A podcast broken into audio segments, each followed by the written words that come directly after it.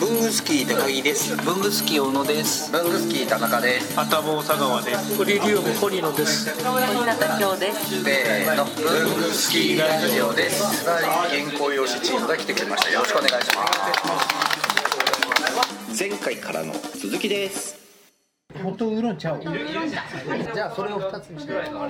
オレンジジュース虫歯なる痛いけどなんかチョコ系のやつ食べると痛いんですよで多分出し歯にしてるとこが痛いからおかしいんですよ気をつけ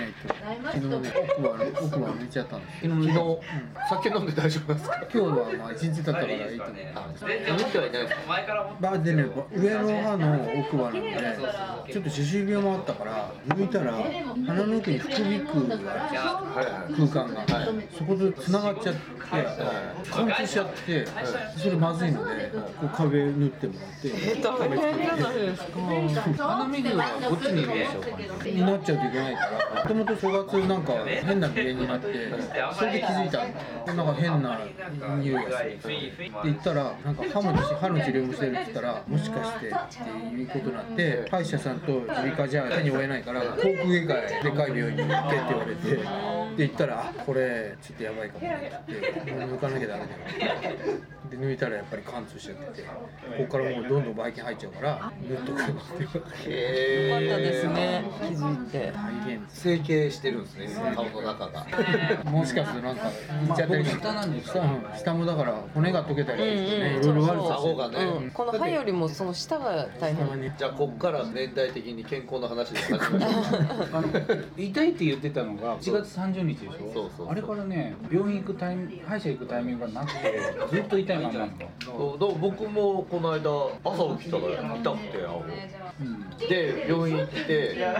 なんかよくわからないからとりあえず抗生物質出しときますってとりあえずとりあえずのフラレスみたいなそれそれ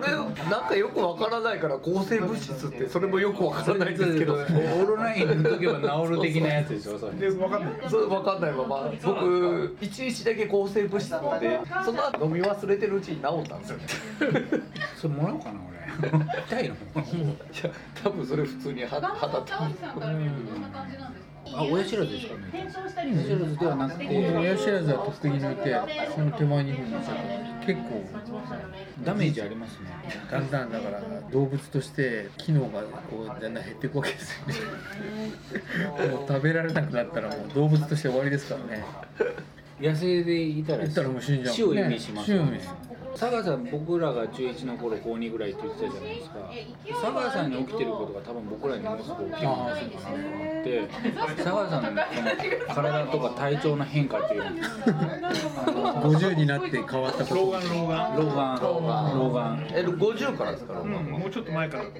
老眼はすでに来始めてるんですけどまだこのぐらいで済んでるんですけどこのぐらいまでいきますそれこのぐらいじゃわかんない何センチだ何センチ50センチぐらいだな50センチぐ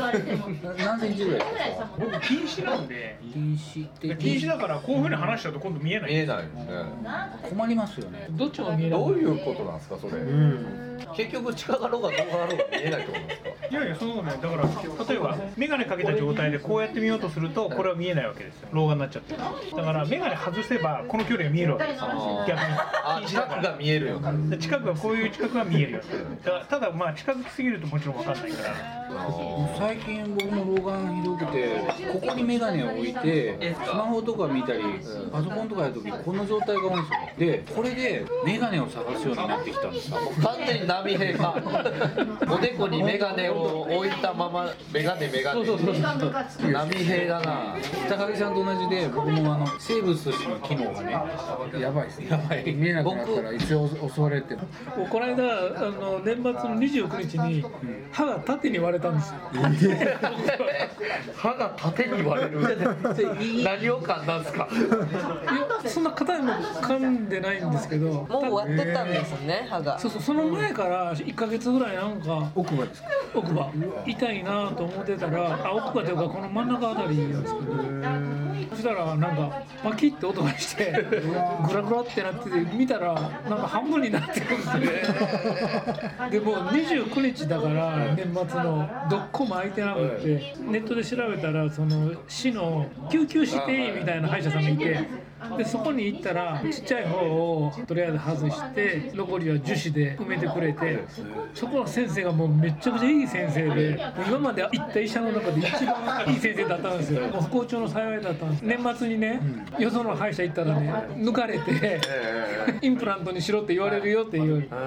結局その残ってる方の神経が大丈夫かどうかっていうのを今でも調べてるんですけど要するに時間かけて使えるかどうか調べながらできるだけ抜かない治療っていうのやってもらってて今日も行ってきたんですけど。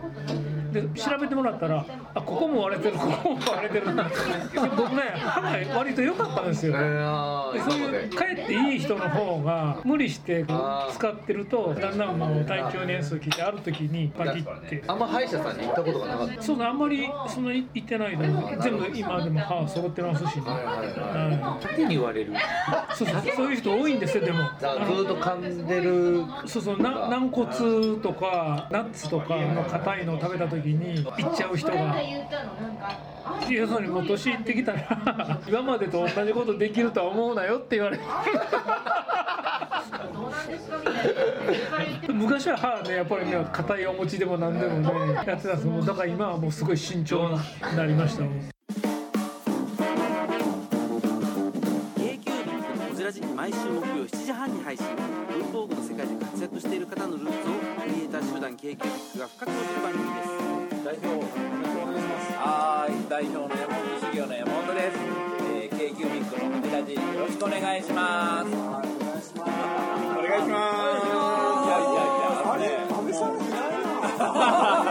いないなタコさんなんですかいやタコ以上のタコでございますありがとうございますアメリカからブルースじゃないですか Hello,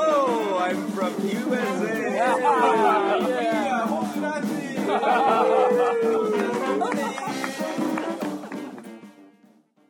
親知らず抜いた時ってこのガーゼ1日噛んで寝ないといけない時あるじゃないですか親知らずもねあそんなそんな全然出なかったんです親知らずは僕も4本全部抜いたんですけど歯医者によって全然違うんです違よい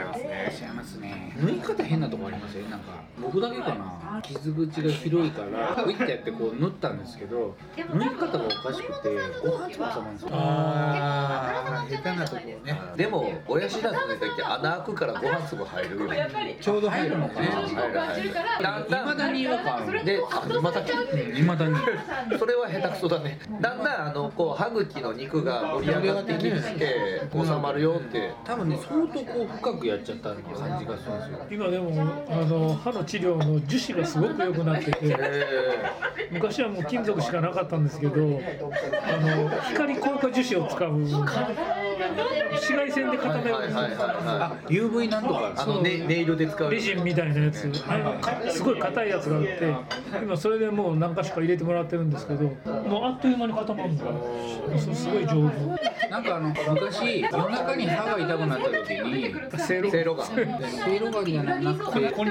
それそれなんかなんかこう苦いやつありましたよね飲むんですか変な味つけるつける赤字みたいなつけるやつそれのことを今一瞬で思い出したあれは知らないそれは歯痛いと寝れないじゃないですかで子供を親にそれつけられて苦い苦いっつうか変な味するんですよね痛いから嫌な味に変わるんで気持ちがそうそうそうそうもう味がしてきたな神経麻痺させるんですよなんですかねでも確かあれやったら朝まで寝れるんですよねあれ迷信ですよね治水今地水みたいな感じ字ってあー今今に明治の字ですよ覚えてねないです違ったっけ今治る水みたいなうんうんあそうなんですか根治水は覚えてるんですけどどういう字かは知らない小日向さんも入れられたんですか本地水を使ったことあいやもう名前だけなんかね緑基調になったねパッケージだったと思うんですけどへそれが結構いい緑だったえいい緑のいい字体いいええええ書体そうそうそこ見方がそれであ本当だあこれこれこれこれこれこれこれこれこれこれ書体いいですよねおしゃれですうんおしゃれおしゃれえ今も売ってんのかしらまた買いたいなだったお腹が痛い時はこれでしたねへえ初めて見ましたねあそうなんですかあ楽天で売ってる違うバージョンでえーあーカタカナえー、許せないそれ はえなんでカタカナになっちゃってんうのわあ、根治じゃないんだ、根治。本当はこれ根治水になってるえー、根治水。根治水根治水だと思ってた根治水なんですね。もう忘れたどっちか忘れたけどなんかそんなのおじいちゃんとかもう六十ぐらいでそういればでしょ。そうかもしれないね。うちのばあちゃんもそうだっただからうちのおじいちゃんとかの世代なんかは、うちのおじいちゃん歯医者なんですよ。歯医者で六十前にもうそういればになってる。おかしくないおかしくない医者の不用意だうちの親父とも話してたけど、こんなちゃんと子供の頃から歯ブラシなんかしてなかったってうちの親父も言ってて。だから逆に縦に割れる人が増えるってことです。 使えば使うほどだってもううちの子供らとかなんかは早い段階で歯医者さんに行ってフッ素をやってもらいましょうとか虫歯ならないですもんそうね虫歯ないないうちの子もないよだからもうそういう風に定期検診で普通としてたらねそう一番なりようがないそう言われてみれば思い出したけど息子と娘娘と息子を育てるときあの自分たちが使ったスプーンで子供にご飯を与えないようにえって言われましたねそれをもうすごい徹底したその3歳ぐらいになるまでに口の中の菌がバランスが整うからそれまでは絶対に子供たちにその自分たちの菌を与えないようにというのを上の子はやりましたが下の子はもう上の子が自分のやつえー入れてるからもはや崩れてますけどねもう僕も食べてるやつの箸ではい食べろっつって 下の子にはやってるっていうそれは散々やったそれはやっぱ虫歯になるとうんそう言わ菌れがてみれねばだからチューしちゃダメよってばあちゃんのぐちゃぐちゃにしたご飯を与えてるのありましたよねくちゃくちゃくちゃくちゃして離乳食みたいにそうそうそうそうおばあちゃんねあのクラスで味噌で歯磨いてるやついましたよ味噌と味噌と塩はいましたあの塩は塩はいたけど塩は何人かいたんだけど味噌ってやつがいたんですよ味噌はない味噌だ味噌だって虫歯だってそうそうそうそうそうでしょそういいなと思ったなんか菌に栄養をめちゃくちゃ与えてるようにねだけどあでも塩か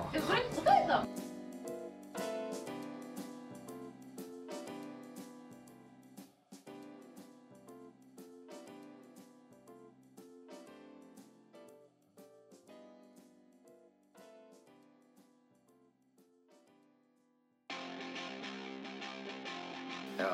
ー文具好きラジオもお便りとか欲しいですよね欲しいですねもう反応欲しいですねというわけでどのようにすればできますかえーまず文具好きの会員の方はログインした後にコメント欄に記入ください TwitterFacebook などの SNS でもお待ちしておりますメールは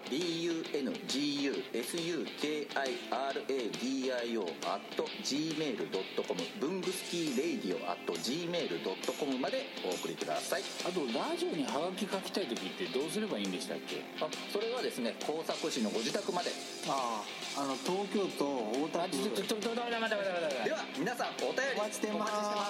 お待ちしてますこんな感じですね